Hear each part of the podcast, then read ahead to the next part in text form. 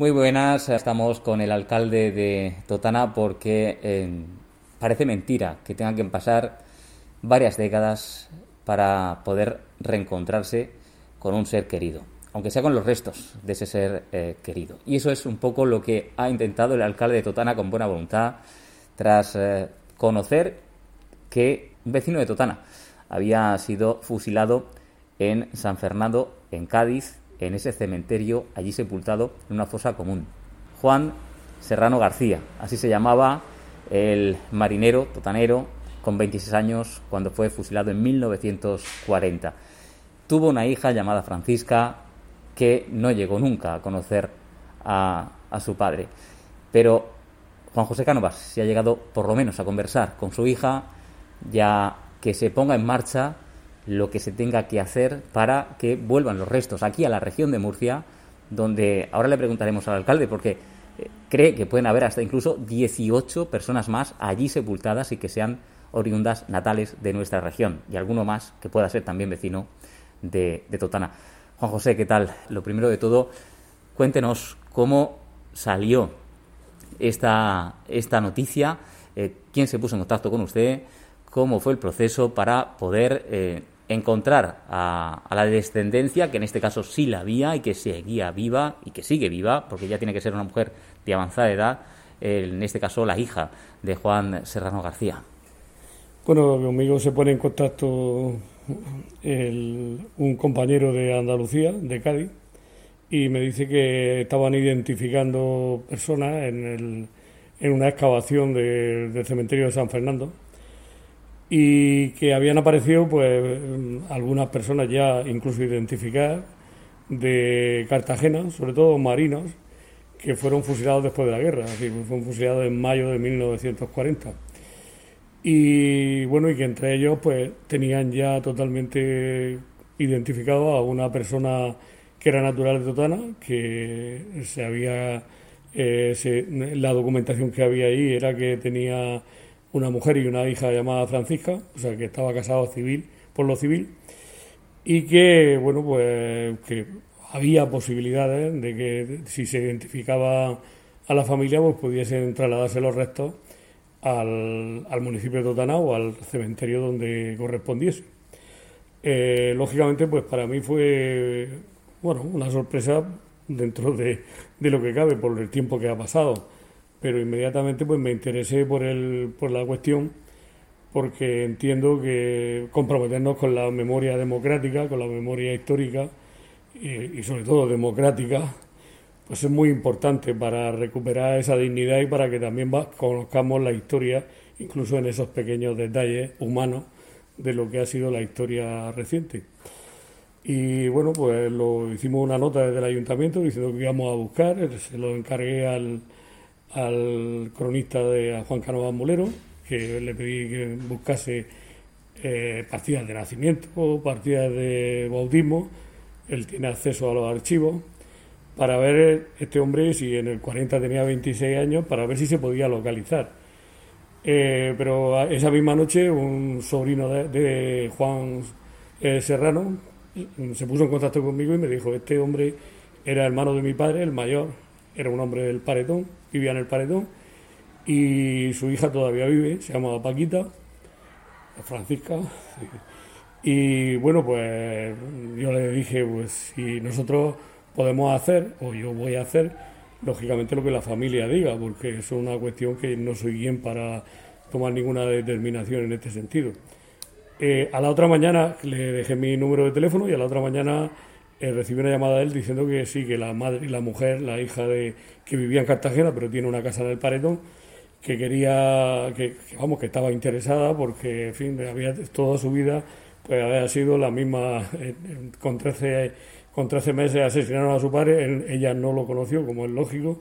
y habían vivido un poco en esa, en esa incertidumbre de qué habría pasado con él, dónde estaría y que había sido muy emocionante para la mujer conocer que sí que se podía localizar y sí que habría posibilidad de traer los restos. Eh, cuénteme cómo fue esa conversación con, con Francisca, porque eh, claro, no se espera nunca nadie que llame, y más cuando ha pasado tanto tiempo, 81 años prácticamente, que le llamen diciendo que han encontrado los restos o posiblemente sean los restos de, de su padre. ¿Cómo fue ese momento? Bueno, fue un momento emocionante. Sinceramente a mí me, se me saltaron las lágrimas porque eh, primero hablé con el hijo y el hijo, yo le expliqué al hijo lo que había y entonces el hijo me dijo, mira, mi, padre, mi madre ya se lo hemos dicho, dice, y, se va a hacer lo que ella quiera. Y claro, cuando yo hablé con, la, con, con Paquita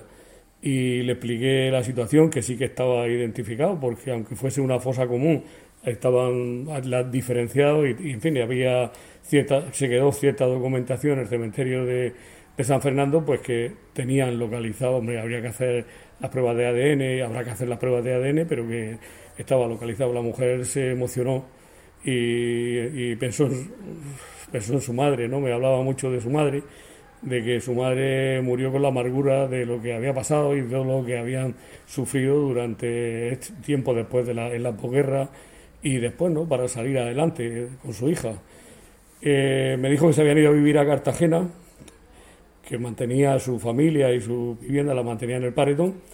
y que ella, pues su ilusión es que su padre descansara junto a su madre en, la, en la tumba donde está enterrada y que después ella, cuando llegue su momento, pues también para ella sería una tranquilidad el saber que va a poder descansar con su padre y con su madre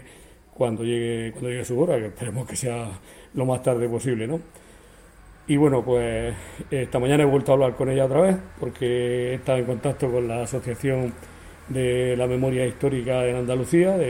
con el responsable de la excavación. Me ha dicho que hay que hacer una solicitud formal a la Junta de Andalucía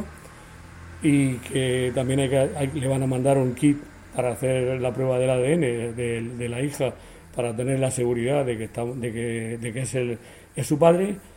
y bueno, por la parte que corresponde al alcalde, al ayuntamiento, pues va a tener todo nuestro apoyo. Para, le dije que nos íbamos a encargar de todo, eh, incluso hemos pensado, he pensado, de hacer una suscripción popular para si hay los gastos que haya,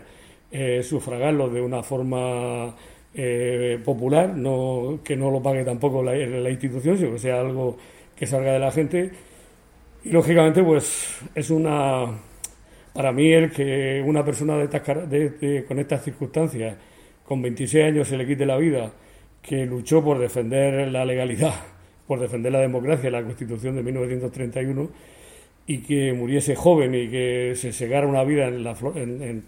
su momento de más juventud con una hija pequeña, pues sinceramente el que esa persona con todo lo que significa venga o los restos de esa persona vengan con toda la dignidad del mundo a descansar donde deben con su familia, pues para mí es, un, es algo que me, emociona y que considero que es una deuda también que tenemos la sociedad con aquellas personas que sufrieron eh, las consecuencias de la guerra y también las consecuencias de los que quedaron después, en este caso de su, de su mujer y su hija, que no fueron que no fueron pocos, ni en el municipio de Totana ni en ningún sitio, porque en Totana mismo eh, tuvimos aquí campos de concentración, primero campos de concentración de la República, y después campos de concentración de franquismo, donde murió también mucha gente y en algunos casos, hace unas semanas, la alcaldesa de un pueblo de Castellón, de llamado Altura, me, le localizamos los datos de una persona que murió también en el campo de concentración de Totana y lo enterraron en el cementerio. Por desgracia, eso sí que son,